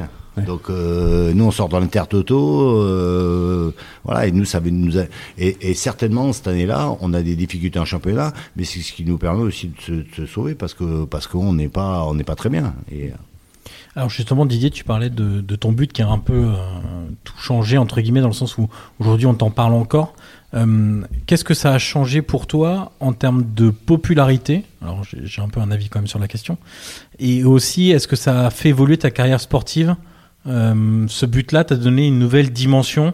Alors ça peut être euh, dans ta carrière, ça peut être même par exemple en termes de contrat, de retombées positives, etc. dans ta carrière. Est-ce que ce but a, a vraiment changé quelque mais chose moi, pour j'ai une autre question après derrière. Ouais, mais moi c'était un peu particulier aussi, donc parce que c'est euh, moi les, les deux années d'avant, je suis à Martigues, je finis euh, deux fois meilleur buteur français et je viens à, à Bordeaux euh, parce que euh, je suis en relation avec Aimé Jacquet et il y a le championnat d'Europe en, en Angleterre à ce moment-là. Euh, on fait l'intertoto, je mets je mets pas mal de buts et euh, bon un matin. Euh, je vais à l'entraînement, il y a un mec qui me coupe la roue, qui me brûle un feu rouge et je sors euh, de, de, de- avec cette côte de cassée, la hanche fracturée, le, ge- le genou plié et je mets euh, six mois six mois à revenir et, et je reviens euh, je reviens trois semaines un mois avant avant Milan. Donc euh, moi C'est improbable de moi, penser ça. moi, moi, cette aventure-là, alors que je je vois le professeur Saillant à Paris, euh, peut-être quatre mois avant, qui me dit voilà, maintenant il y a une chance sur deux, ou vous rejouerez au football ou vous rejouerez plus. Voilà, à vous de vous battre et parce que j'ai un petit os qui était dans la hanche et je me bats pour le pour finalement le le, le, le râper avec les mouvements et voilà et et moi ce qui m'arrive en fin de saison là, c'est La bouffée pour- d'oxygène. Pour moi, c'est exceptionnel. Et il y a aussi ce rapport-là que j'ai eu avec les avec les supporters avant, euh, pendant pendant que j'étais blessé. Ça a été amplifié, c'est après par euh, par rapport à, à Milan, par rapport à Prague. Et Et moi, la discussion avec Jacquet s'arrête, du coup, comment ça se passe? Non, mais le problème, c'est que Aimé est en train de, de, de préparer un groupe et que Il prépare euh, 98. Tu penses, tu penses et- que tu, tu aurais été? T'étais dedans, t'étais pas loin. c'est pas c'est pas être euh, Non, mais je veux pas être prétentieux mais par rapport aux Non, mais discussions d'abord ta chance. non mais par vois, rapport genre, il te non, disait quoi à l'époque en fait non mais j'allais que j'allais y aller c'est Ma- Michael Avant il prend, il prend euh, Michael Madar à la place Hmm. Ouais. qui va Là, il a un peu la même gueule, c'est les cheveux longs. mais- il s'est trompé, Mais- il s'est mais dit non. il t'explique euh, à quel moment il t'explique que- qu'il te prend pas? Mais il m'explique pas. Après, moi, je suis. Il, fait, Mm. il, il- il explique à tout le monde que de toute façon, il, il est en train de bâtir son groupe. Dans les dans les trois mois, il il, il, il, Ouais, il peut pas il fait, attendre. il fait son groupe euh, pour euh, pour la suite Mm. et que euh, et que bon, bah, ceux qui sont blessés ou ceux qui sont euh, finalement euh, hors circuit, il les prend pas. Ouais, Dis-toi que Mm. Michael il a pas fait la communion de 98. Donc rassure-toi. Non, mais- ça. non, mais c'est- T'as pas, t'as pas raté ça. Ce que je veux dire, c'est que c'est assez fou sur sur la saison que Ah, je- c'est c'est une saison de paradoxe quoi. Bien sûr. moi. Et elle, elle sait, il y a souvent ce. Parce qu'il y en a qui croquent sur ce match. euh, je sais que bah, Dugas, il, il file au Milan après, derrière. Hein, il y a Ouais. une belle déclaration que tu nous dire derrière. Mais est-ce que derrière, toi, on t'a. Hum, on t'a un peu courtisé après ce match où on Oui. t'a dit genre Moi, est-ce que tu t'es posé la question ou tu dis bah, parce que je pense que le club t'a fait confiance Bordeaux aussi donc tu veux rendre aussi un moment l'appareil mais t'aurais pu te barrer t'avais des belles non, moi, euh, moi, c'est à deux doigts de se faire à, à Torino. Je dois aller à Torino, ça fait pas. Mhm. Euh, mais moi, j'avais un désavantage, c'est que j'avais 33 ans. Mm. À- Ouais. voilà. Je pense que j'aurais eu. puis 33 ans à l'époque c'est Ouais, déjà J'aurais genre, eu, j'aurais eu euh, un- trois ans de moins, voilà. Après, euh, ça, m'a. comment- Mais, mais on, on- on- vit quand même par rapport à ça. C'est médiatiquement par rapport à un match, euh, tu surfes pendant un moment quand même. Parce que l'équipe qui va te prendre, euh, après moi j'ai fini en Suisse, euh, j'ai joué euh, très tard, mais bon chaque fois euh, euh, quand on dit bah, Didier Tolo, euh, voilà, euh, finaliste de la Coupe d'Europe, euh, C'était ta première ligne de CV voilà. Ouais. Ouais. Et, et comment tu vis euh, le fait que euh, la moitié du groupe parte à la fin de la saison Parce que t'as- t'en as cité quelques-uns, mais il y en a, il y en a, Ouais, il y en il y en a a 8 ou beaucoup. 9 qui sont Ouais. bons.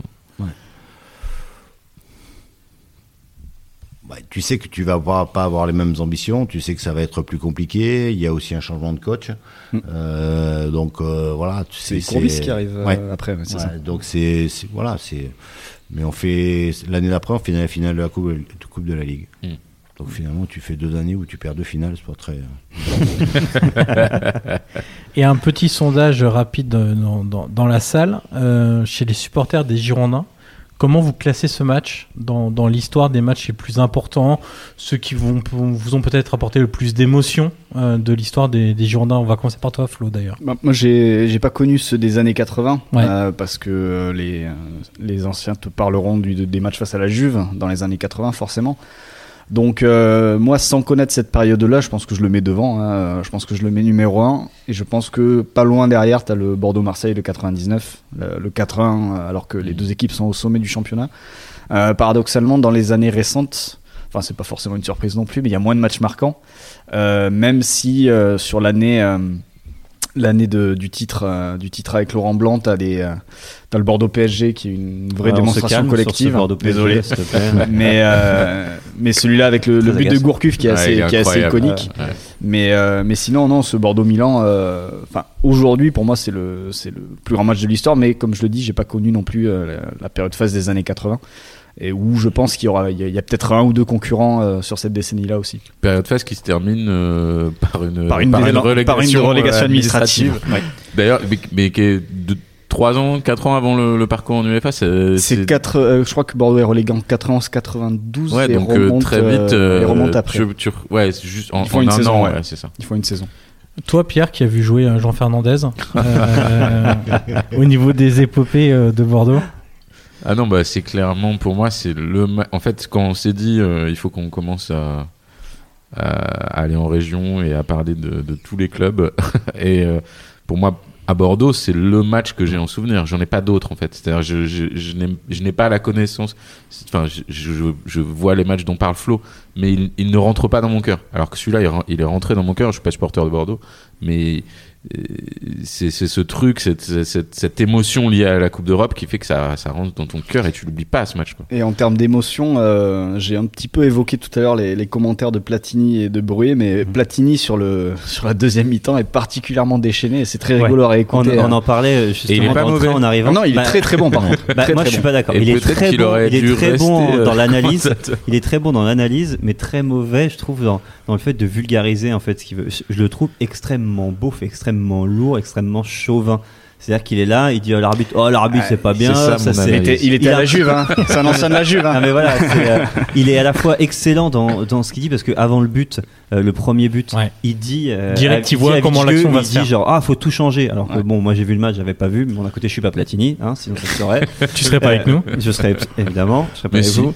Euh, non, mais il est très bon dans l'analyse parce que c'est Platini et Mhm. que c'est un génie du ballon. Mais avec un micro, il est. J'ai l'impression que c'était enfin paix à son âme et Dieu sait que j'aime Thierry Roland, mais il était très beau, très euh, très à l'ancienne, tu vois. C'est Après, il y a, oui, il y a c'est son. très bizarre euh, ce traitement médiatique de Son l'époque. il est cuit Panucci quand, euh, Ouais. quand Zidane prend la balle pour. Euh, ça. il dit non, mais c'est bon, il reviendra pas, il est cuit, euh, machin. Il la utilisé plusieurs fois, d'ailleurs, euh, le- voilà, il fait euh, l'arbitre du match, c'est Monsieur Car quelque chose ou Cacar machin. Il dit ah Ouais. c'est Caca Monsieur. Enfin tu vois, c'est ça ça vole pas haut quoi. ça vole pas haut du tout. C'est pour ça que j'aime bien moi. Ouais. Mais à l'inverse, ce que- ce que j'ai adoré, c'est que du coup, en revoyant le match euh, à l'époque Canal, euh, où t'as pas, euh, t'as pas le chrono, ça paraît fou aujourd'hui. ouais, ouais. T'as pas le score, c'est-à-dire que t'arrives, euh, bah, tu sais pas combien il y a. Euh, t'as à peine t'as deux stats pendant le match, mais t'as les déclarations des joueurs qui sont incroyables. Lizarazo à la mi-temps a dit ouais putain faut qu'on les fume et tout, parce que là c'est bien parti. Toi aussi tu parles à la mi-temps, tu dis ouais faut qu'on en remette etc. De Saï qui revient, il s'est fait, il s'est fait défoncer par Capello, il dit ouais on s'est fait défoncer et énervé la, la mâchoire Dans le serrée tunnel. dans le tunnel, il dit ouais, faut vraiment qu'on y retourne là, ça va pas se passer comme ça. Enfin, aujourd'hui, tu vois pas ça. Aujourd'hui, c'est tellement a- trop policé. a- Tu- toi, tu, tu- justement, en, en tant que joueur, entre guillemets, finalement à l'ancienne, c'est quelque chose que tu regrettes de- Oui. Et d'avoir aujourd'hui ce ouais, côté comment tu le vis en tant qu'entraîneur euh, parce que Mais aujourd'hui, euh, aujourd'hui, quand tu le vis en tant qu'entraîneur, c'est que aujourd'hui, sur le banc, tu, tu dois faire attention à tout. Mm. Euh, tu peux pas dire une connerie parce que là, tu peux pas parler à, à- à ton adjoint parce que sans, sans mettre la main comme ça parce que parce que tout est repris. Euh, tous tes propos sont amplifiés euh, euh, sur Internet euh, dès, dès, dès, dès la seconde. Donc aujourd'hui, ouais, tous ces moments-là, c'était des moments. euh, je trouve qu'il y a beaucoup. En faisant ça, on, on- on enlève de l'émotion aux gens. Tu vois, ce match-là, il est aussi, il est aussi fort pour ça. Tu vois, c'est le fait que hum, vous ayez été. Bah, ça fait très naturel. Moi, en fait. moi, Ouais, c'est moi, à ça, la en fin fait. du match, je veux dire, moi, à la fin du match, je remonte le. On est, on est dans un, dans l'euphorie, euh, euh, voilà. Et puis t'as les caméras, mais moi, je remonte le tunnel, bon, qui est assez long. Ah ouais, et, puis, et, puis, ouais. je- et puis je croise Marcel qui est, euh, qui, est- qui a la tête comme ça, et, et je lui tape sur l'épaule. Je dis, mais allez, c'est rien, Marcel. mais tu fais ça aujourd'hui, c'est repris. euh, Ouais, oh, Tolo a chambré de Saïd, Ouais, machin, ça. etc. Ouais. Bien sûr. T'as t'as un push notification sur Ah ton bah portable. clairement, c'est sûr et certain. quoi. En tout cas, voilà, pour revenir sur le traitement médiatique match, c'était, j'ai trouvé ça euh, à la fois hyper désuet, mais aussi également très charmant. Donc, euh, c'est à revoir, ça à réécouter. Et l'équipe titre euh, Phénoménal. Phénoménal. avec une photo phénoménale. Bah, c'est la photo du but de, de Didier Ouais. où on voit le gardien. Il faut raconter ce but, c'est-à-dire que tu, il y a- le centre est magnifique, le déplacement est, est- est fabuleux. La reprise, elle, elle glisse Ah, un peu sur le non, tibia. je, c'est- je- je suis en bout de cours, je me C'est jette. ça. Je me jette et. C'est les euh, centimètres que t'avais raté euh, Voilà, juste avant là, finalement je ça jette, passe. Donc je la, je la prends, euh, elle, elle arrive vite parce qu'elle il, il centre fort, donc je la prends, je la prends à l'intérieur du pied, mais pas, je la touche à peine, donc elle, elle touche l'intérieur du pied, elle me touche le tibia, elle va me rebondir sur le, sur le genou et, et, et- et limite Et- de la et- prendre. Et, il la sort, mais il la touche, mais Ouais. elle a déjà passé la ligne. Mais je crois que t'en as rien à foutre hein, quand tu célèbres. Ah, ouais. euh, Ah, mais sur la photo d'ailleurs qui fait la une de l'équipe, t'es déjà en train de, de Ouais. courir. et Ouais, parce que tu, tu, T'es dans l'émotion Ouais, directe. ouais. On va finir avec quelques anecdotes avant de passer à un deuxième quiz. Euh, T'as pas la déclat de. Si, je, Ah. l'ai justement. Elle est incroyable, c'est. Euh, donc sur l'exode, on parlait de l'exode des joueurs bordelais après, après cette euh, saison. On a notamment Christophe Dugarry donc, qui va à l'AC Milan. Mm. Euh, c'est, ça fait partie des joueurs qui sont recrutés essentiellement, pas que, mais essentiellement sur un match face à son futur employeur, entre guillemets. Juri- jurisprudence Sergei Semak. Ah, exactement, Anachronisme pour l'époque, mais voilà. genre, faire un bon match contre un club, être recruté et être une énorme merde. Pardon, désolé, hein, mais je l'ai encore ici, tu vois. Et on a donc Albertini qui, des années plus tard, quand on le faisait réagir à ce match, avait expliqué on l'a bien accueilli, on lui a ouvert les portes du vestiaire, mais on aurait préféré Zidane. Et, et l'adjoint de Capello qui explique en toute tranquillité on cherchait un attaquant, bon, on l'a pris lui et pas Zidane, parce qu'on avait déjà Boban et Savicevic à ce poste. Bon, c'est aussi pour ça qu'on est passé à côté. Ce qui peut, oui, si t'as Boban et Savicevic, c'est- un Ça peu plus compliqué à remplacer. Ça peut s'expliquer Ouais. pour le coup. Mais euh, Didier, toi, tu les as, tu les as connus à l'entraînement, etc. D'ailleurs, Dugarry fait un, un très bon match. euh, On dit Excellent. souvent Ouais, ouais. que Dugarry était, avait autant de Avait qualité autant de technique talent. que Zizou, voire plus. non, Non. non. Là, Non. il y a des gens C'est ce qu'on ce dit Non, souvent, c'est ce qu'on entend souvent. Non, non, Zizou, c'était quelque chose. Tu sentais vraiment, toi, déjà à l'époque, que c'était. Parce que 96, tu sais pas ce qu'il va faire. On n'était pas en train de te dire qu'elle s'exprimait ses qualités, hein. Mm. mais que à l'entraînement, euh, mais tu, tu le voyais euh, même en match. euh, il y avait pas photo, Il, voyait, il voyait plus vite que tout le monde. Au niveau technique, euh, il est capable euh, d'élever la jambe comme un comme une gymnaste ou comme voilà. Et, il allait chercher le ballon, hop, et il redescendait. Moi, j'ai une image d'un match. Alors, j'arrive pas à savoir où, euh, quel match c'est. Et, et c'est à l'es- à l'escure. Le ballon, il est, il est à, il a À 10 deux mètres. mètres, Il a ouais. 10 mètres en, en hauteur. Et il redescend le long de la ligne, tu vois. Et puis euh, lui, il est là, hop, il la laisse redescendre. La passe derrière la jambe, et t'as les deux, deux, deux défenseurs qui, qui rentrent pratiquement dans le banc. Ouais, c'était, c'était autre chose. à, à Après, l'époque, tu savais qu'il allait avoir une carrière de, de fou. Tu peux pas savoir que ça tu va peux devenir pas savoir que ça va être euh, cette idole-là, mais tu, tu sais que Ouais, il pas va pas rester, joueur, tu sais qu'il va pas rester à Bordeaux, Mm. ça c'est sûr. Du gars, c'était moins, euh, c'était plus fouilleux, c'était plus, euh, c'est, c'est plus de tempérament. Parce que, parce que Zizou, euh, tu l'entendais pas. Et Zizou, Mm. euh, il s'est jamais mêlé de rien de, de, de- de quoi que ce soit dans les vestiaires. C'était euh, tranquille. Je, je mène ma vie peinard. Je j'ai pas d'influence sur, sur plus que ça sur le groupe.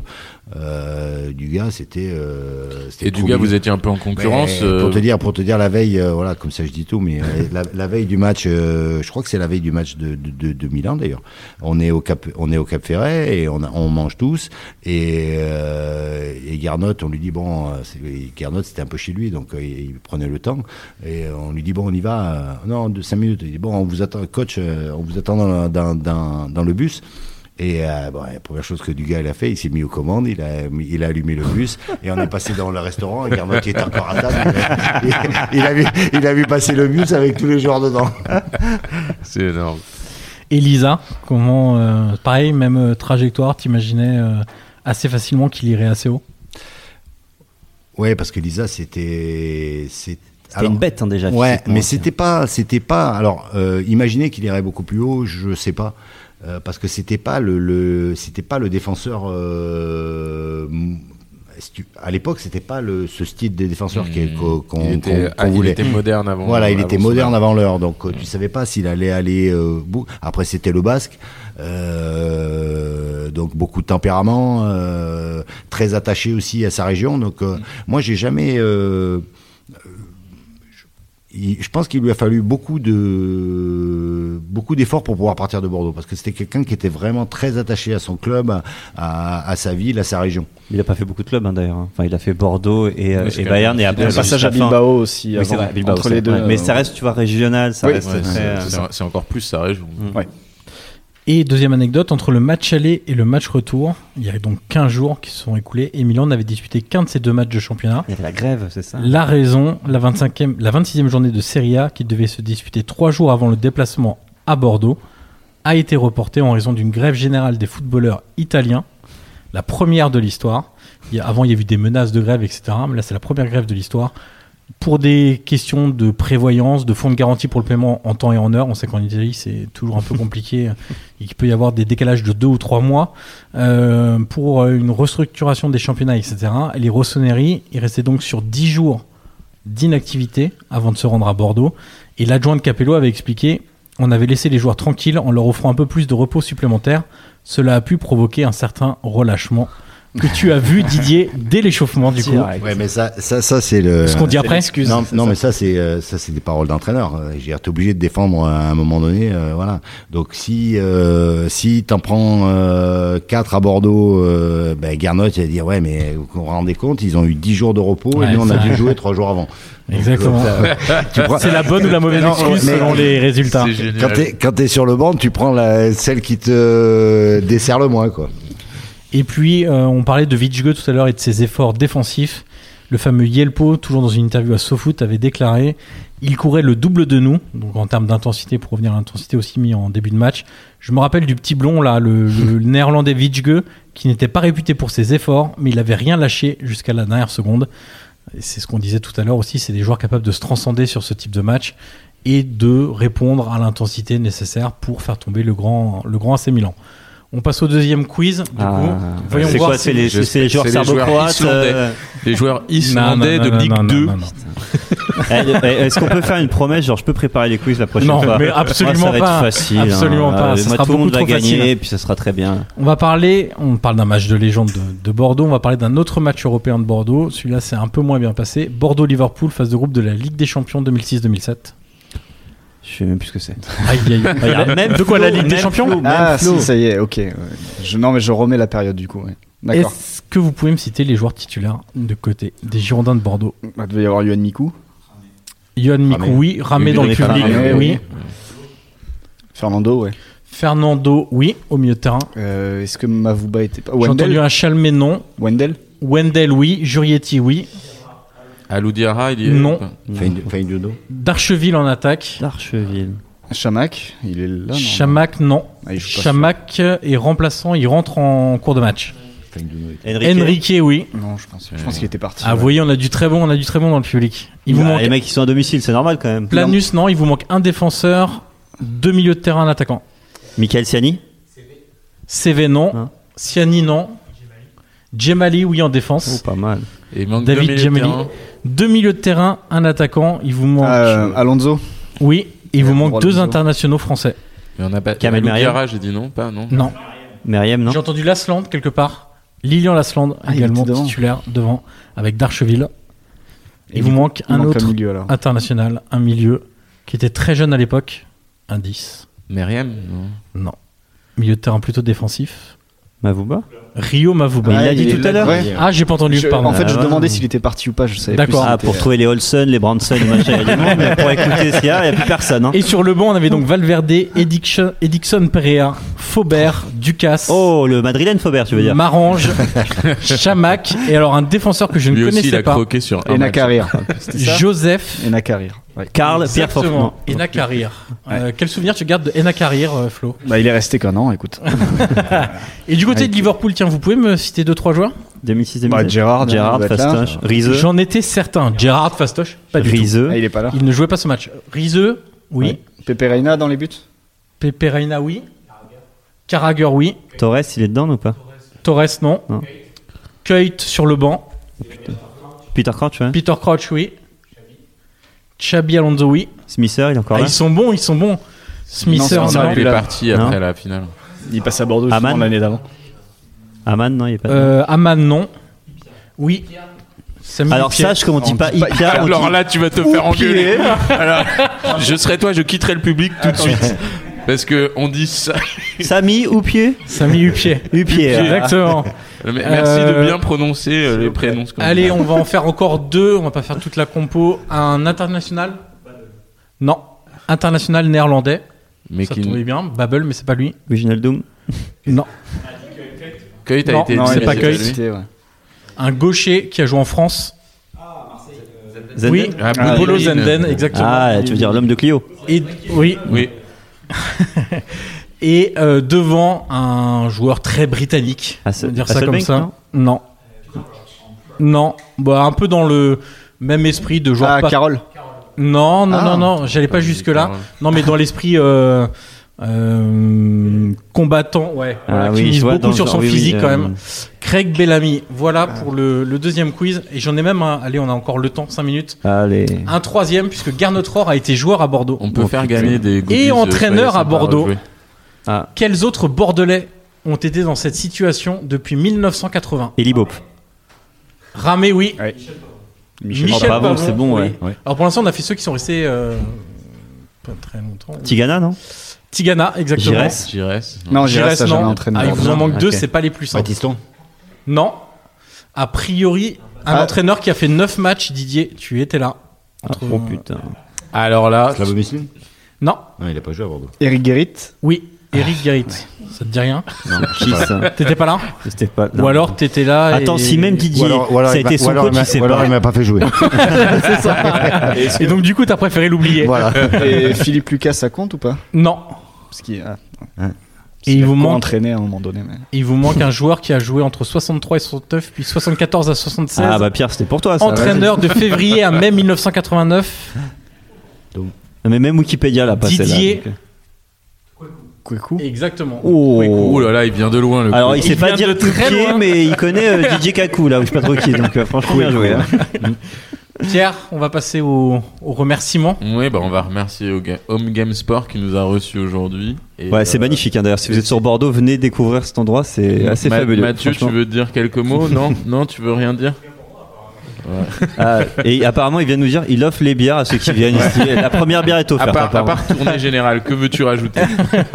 Non, le, le concept est juste incroyable. On peut privatiser un lieu pour regarder des, des matchs de foot ou autres événements sportifs. Et euh, on s'est senti comme chez nous avec des, avec des reliques du match, avec euh, le tableau, euh, avec les compos dessus. Enfin voilà. Et un super Merci baby. pour la Les unes de Merci beaucoup, l'équipe, merci etc. beaucoup, ouais. On s'arrête là du coup, Pierre. Oui. On Et, se euh, retrouve quand d'ailleurs, tiens, on, Pierre bah, on se retrouve le mois prochain et on fera un classico. Et un classico avec pas mal de buts. Avec- on n'en dit pas plus. Beaucoup de buts. On se dit donc à au mois prochain, tout Oui, simplement. au mois prochain. Comme d'habitude. hein. Voilà. Merci à Merci. tous Merci, pour votre Didier. participation. Merci à tous. Salut. Ciao.